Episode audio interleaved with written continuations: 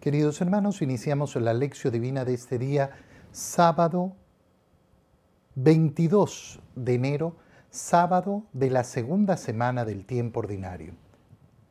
Por la señal de la Santa Cruz de nuestros enemigos, líbranos, Señor Dios nuestro, en el nombre del Padre y del Hijo y del Espíritu Santo. Amén. Señor mío y Dios mío, creo firmemente que estás aquí, que me ves, que me oyes, te adoro con profunda reverencia te pido perdón de mis pecados y gracia para hacer con fruto este tiempo de lección divina. Madre mía Inmaculada, San José, mi Padre y Señor, Ángel de mi guarda, interceded por mí. Continuando en este día sábado con nuestra lección divina, entramos en la lectura eh, del segundo libro de Samuel, capítulo 1, versículos 1 al 4, versículos 11 al 12, 17, 19 y 23 al 27. En aquellos días, después de derrotar a los amalecitas, David se fue a Siquelac y ahí permaneció dos días. Al tercer día llegó un hombre del campamento de Saúl con los vestidos rotos y la cabeza cubierta de polvo. Llegó a donde estaba David y se postró en señal de reverencia. David le preguntó, ¿De dónde vienes? Él respondió, vengo huyendo del campamento de Israel. David le preguntó, ¿qué ha pasado? Cuéntamelo. Él respondió, el pueblo fue derrotado en la batalla y huyó. Muchos cayeron y entre los muertos se encuentran Saúl y Jonatán. Entonces David rasgó sus vestiduras y lo mismo hicieron los que estaban con él prorrumpieron en lamentaciones y llanto, y ayunaron hasta la noche por Saúl y Jonatán, por el pueblo del Señor y por la casa de Israel, pues habían muerto a espada. Entonces David entonó una elegía por Saúl y su hijo Jonatán. Tus héroes Israel han sido inmolados en tus montañas. ¿Por qué cayeron los valientes? Saúl y Jonatán, queridos y admirados, inseparables en la vida y unidos en la muerte, más veloces que las águilas y más fuertes que los leones. Hijas de Israel, lloren por Saúl, que las, que las vestía de púrpura y de lino y las cubría de joyas y de oro. ¿Por qué cayeron los valientes en medio de la batalla? Jonatán yace muerto en tus montañas. Por ti, Jonatán, hermano mío, estoy lleno de pesar, te quise con toda el alma, y tu amistad fue para mí más estimable que el amor de las mujeres. ¿Por qué cayeron los valientes y pereció la flor de los guerreros? Palabra de Dios. Al continuar eh, entonces con nuestra lección divina, entramos ahora a este segundo, eh, a este segundo libro del profeta Samuel. Y ¿Con qué, nos, eh, ¿Con qué nos topamos? Con la muerte de Saúl y su hijo Jonatán. ¿Qué ha ocurrido? Ha ocurrido esa enemistad profunda que ha tenido Saúl con David y cómo el Señor ha permitido ponerlo a Saúl en las manos de David y sin embargo David ha decidido no hacerle daño. Como el Señor ha decidido que quien va a gobernar Israel es el que él ha elegido, que es David. Eh, efectivamente mueren, eh, mueren en batalla tanto el rey como su hijo, de tal manera que ya no habrá ese heredero. Pero David no se llena de alegría con esta noticia, sino que se llena de profunda tristeza. ¿Cómo, eh, cómo se entera David de lo ocurrido? David está en Siquelac y ahí permaneció dos días y al tercer día llegó un hombre del campamento de Saúl. Fíjate cómo esa pequeña referencia que mm, parece no tener ninguna connotación, tiene la connotación de efectivamente eh, recordarnos en este momento la muerte y la resurrección de nuestro Señor. Al tercer día se anuncia la muerte de Saúl, se anuncia la muerte de Jonatán, al tercer día se entera eh, el rey David. Obviamente si nosotros leemos esto en tiempos del Antiguo Testamento, no vamos a entender esa referencia. Pero esa referencia al tercer día nos recuerda efectivamente la esperanza que tiene el cristiano delante de la muerte. ¿Por qué? Porque siempre tiene presente la resurrección de Cristo. Al tercer día llegó un hombre del campamento de Saúl con los vestidos rotos y la cabeza cubierta de polvo. Y le eh, pregunta a David qué es lo que ha sucedido. Vengo huyendo del campamento de Israel cuéntame qué ha pasado. El pueblo fue derrotado en la batalla y huyó. Y muchos cayeron, y entre los muertos se encuentran Saúl y su hijo, Jonatán. ¿Qué hace David en ese momento? Rasga sus vestiduras. Ese signo de rasgar las vestiduras es el signo que utilizan los israelitas para demostrar el profundo dolor que les produce alguna situación.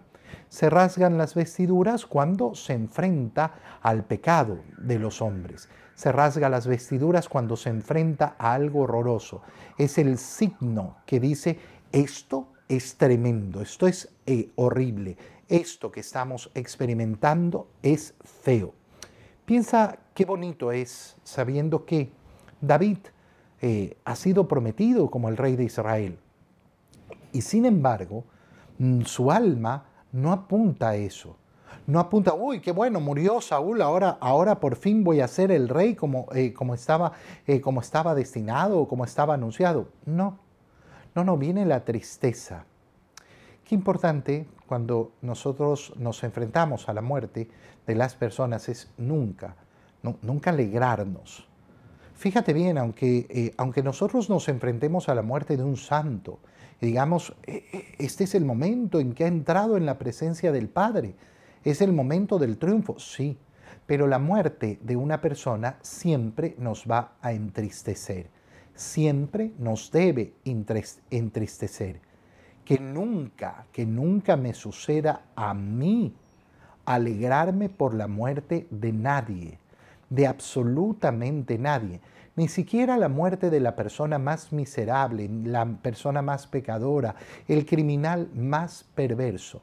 La alegría del cristiano no está en la muerte de nadie. La alegría, eh, la alegría del cristiano va a estar en la esperanza profunda de que la justicia está en las manos de Dios, en la alegría profunda de saber que efectivamente nosotros eh, podemos recibir del Señor esa vida eterna. ¿Qué hace entonces eh, David después de rasgar, de rasgar sus vestiduras? Entonó una elegía por Saúl, por el rey Saúl y por su hijo Jonatán. Fíjate qué bonitas palabras las que compone David. Y aquí vemos algo precioso, ¿por qué? Porque es el primer himno que nos, que nos cuenta las sagradas escrituras que ha compuesto David. ¿Y por qué es importante esto? Porque la gran mayoría de los salmos serán compuestos por el rey David. La gran mayoría de los salmos serán compuestos por el rey David, que será un gran compositor de plegarias hacia el Señor, iluminado por el, eh, por el Señor. Y esta es la primera que nos muestra la, la escritura. ¿Y a raíz de qué la hace? De haberse enterado de la muerte del rey Saúl y de su hijo Jonatán.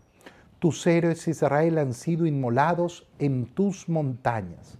¿Por qué cayeron los valientes? ¿Se puede uno preguntar por qué ha muerto una persona? Sí, claro. Por supuesto, eh, la tristeza delante de la muerte, sobre todo de nuestros seres queridos, nos puede llevar a preguntarnos por qué. ¿Por qué? ¿Por qué tenían que fallecer? ¿Por qué tenían que morir? ¿Por qué tenía que ocurrir esto? Y, esto no es algo malo. Esto no es algo que, uy, eh, eh, no, tú no puedes preguntarle al Señor. No, yo le puedo preguntar al Señor, siempre y cuando lo hago efectivamente con ese respeto debido a mi Señor, con ese respeto que siempre le tengo que tener a Él, por supuesto que le puedo preguntar, Señor, ¿por qué? ¿Por qué ha sucedido esto? Y todavía puedo preguntarle algo más bello, le puedo preguntar, ¿para qué? ¿Para qué, Señor?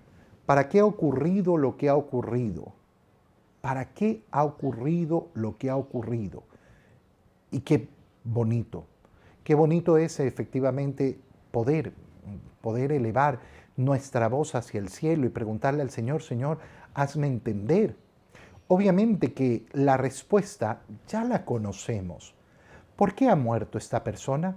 Ha muerto porque el Señor lo ha querido, porque su momento de vida ha llegado a su fin, porque lo que había proyectado el Señor para la vida de esta persona ha llegado a su fin. Saúl y Jonatán, queridos y admirados, inseparables en la vida y unidos en la muerte. Fíjate cómo, eh, David en este momento une esa unión entre el Padre y el Hijo y cómo estuvieron eh, inseparables a lo largo eh, de la vida. Y elogia, elogia las virtudes las virtudes de, de Saúl y de Jonatán. No es el momento de la muerte de una persona ponerse a nombrar sus pecados y sus males.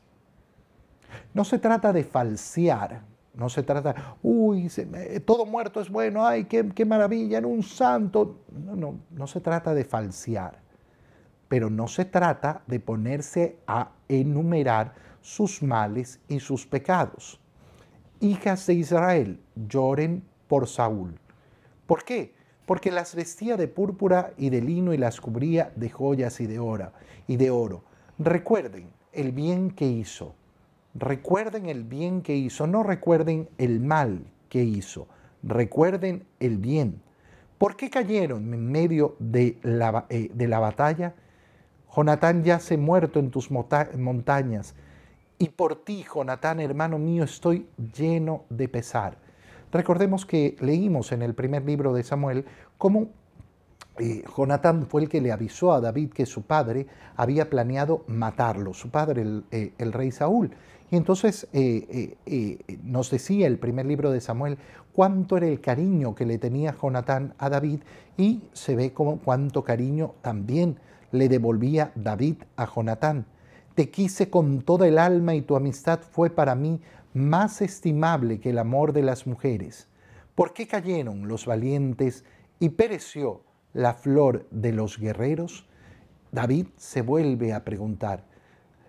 Preguntarse el por qué puede significar un modo precioso de hacer oración. Cuando una persona me dice, estoy lleno de pesar y no entiendo por qué ha sucedido esto, yo siempre le digo, mira, pregúntaselo al Señor. Anda a ponerte delante del Señor y pregúntaselo a Él. ¿Por qué? Porque si yo soy capaz de hacer oración, de preguntarle al Señor, entonces me estoy acercando a Él y Él es el que brinda el verdadero consuelo. En el Evangelio, Leemos el Evangelio de San Marcos, capítulo 3, versículos 20 al 21. Este es el Evangelio más corto que vamos a leer en todo el año litúrgico. Yo, por lo menos, no me viene a la memoria en este momento algún Evangelio más corto, pero no significa que por corto sea poco profundo. ¿Qué nos dice Marcos 3, 21, 23? En aquel tiempo Jesús entró en una casa con sus discípulos y acudió tanta gente que no los dejaban ni comer. Al enterarse sus parientes, fueron a buscarlo, pues decían que se había vuelto loco. Palabra del Señor. Como vemos, ese es el Evangelio que la Iglesia nos hace meditar el día de hoy. Un Evangelio sumamente, eh, sumamente pequeño, sumamente corto. Y no por eso menos profundo. Lo podemos dividir en dos partes. La primera parte, aquella en la que eh, se menciona eh, lo que sucede en la vida de Jesús y sus discípulos. Jesús entró en una casa con sus discípulos y acudió tanta gente que no los dejaban ni comer. Jesús sirve, sirve, sirve, sirve continuamente, trabaja, trabaja, trabaja. Oye, hay que reflexionar, tú y yo tenemos que reflexionar seriamente sobre cuáles son las pretensiones en nuestra vida. ¿Cómo quiero salir yo de este mundo?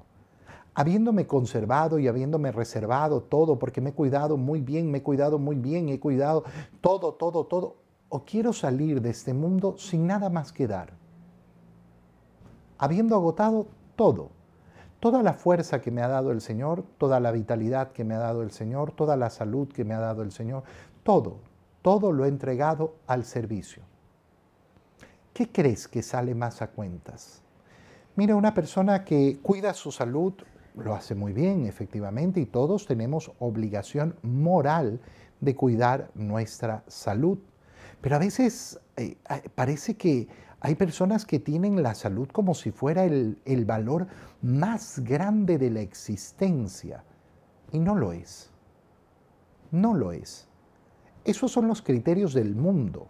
No, es que la salud es lo más importante. No, no, no, no lo es. Es importante y es importante cuidarla. Pero hay que tener claro que con salud o sin salud yo voy a irme de este mundo. No es que el haber conservado la salud a, costa de todo me va a permitir cambiar esa suerte. No, al final saldré de este mundo como salen todos.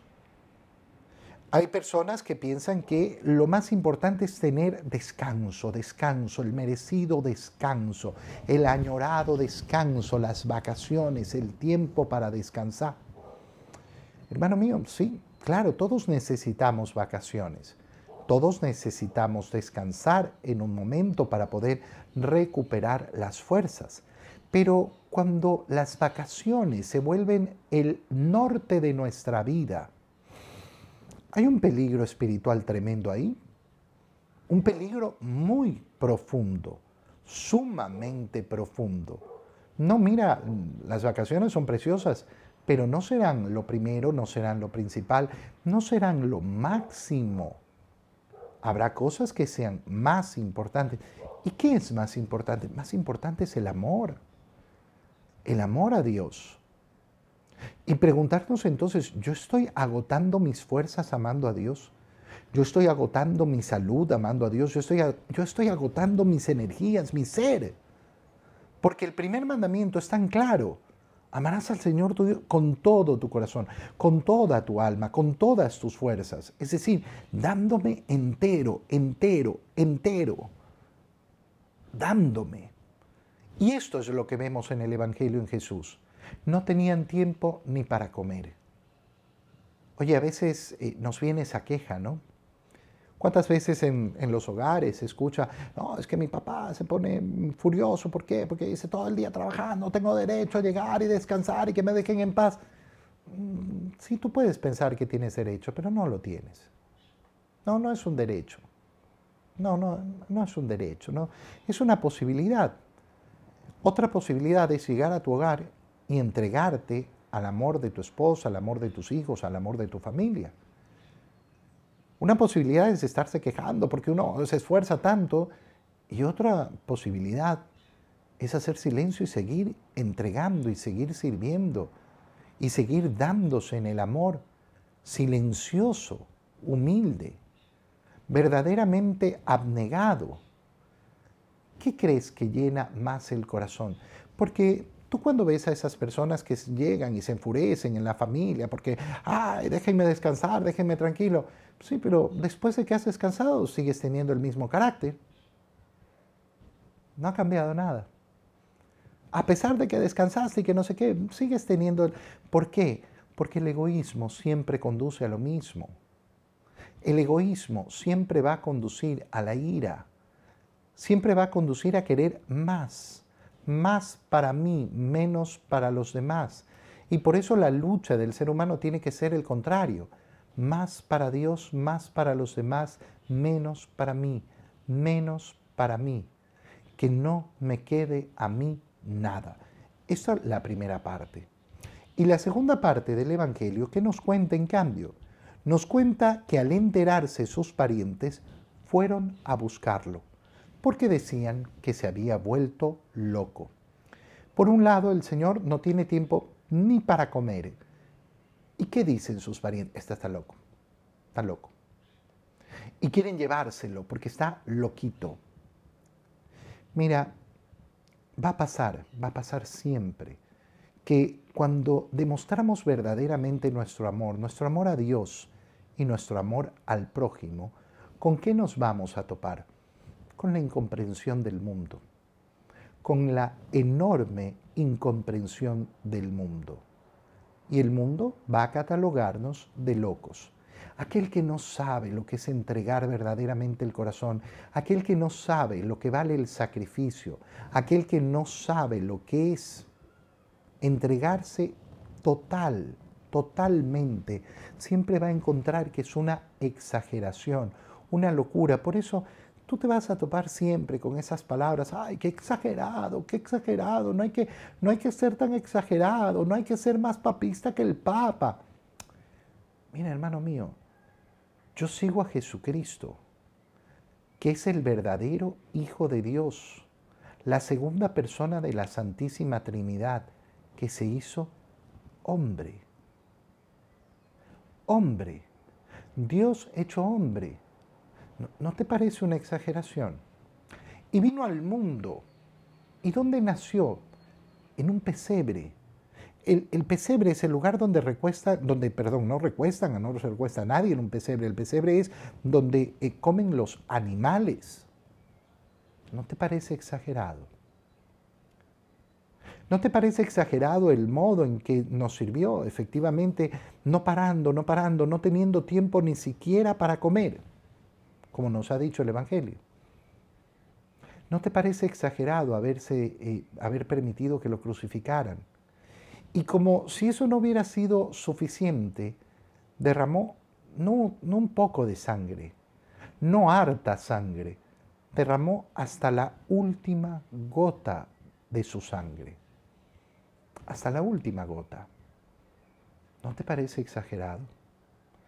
¿No te parece exagerado además que en ese amor tan loco haya decidido permanecer junto a nosotros a través del sacramento de la Eucaristía. Claro que es exagerado, claro que es profundamente exagerado. El modelo del amor que nos presenta Dios es exagerado. Por eso no tenemos que tener miedo en el amor. No tenemos que dejarnos arrastrar por el miedo. ¿Quieres conservar tu vida? bueno, entonces la perderás. El que pierda su vida por mí, en cambio, ese, ese la conservará. Ahí es cuando entendemos esas palabras del Señor y las entendemos en profundidad. Y entonces podemos efectivamente elevar nuestra oración al Señor y decirle, Señor, que yo lo pueda dar todo. Que esta vida que tú me has dado no sea para mí una cuenta de ahorros donde yo me guarde y me guarde y me guarde y me guarde y me guarde para conservarme. ¿Para qué? Para aprovecharme cuando? Que yo pueda darme por entero siempre, Señor.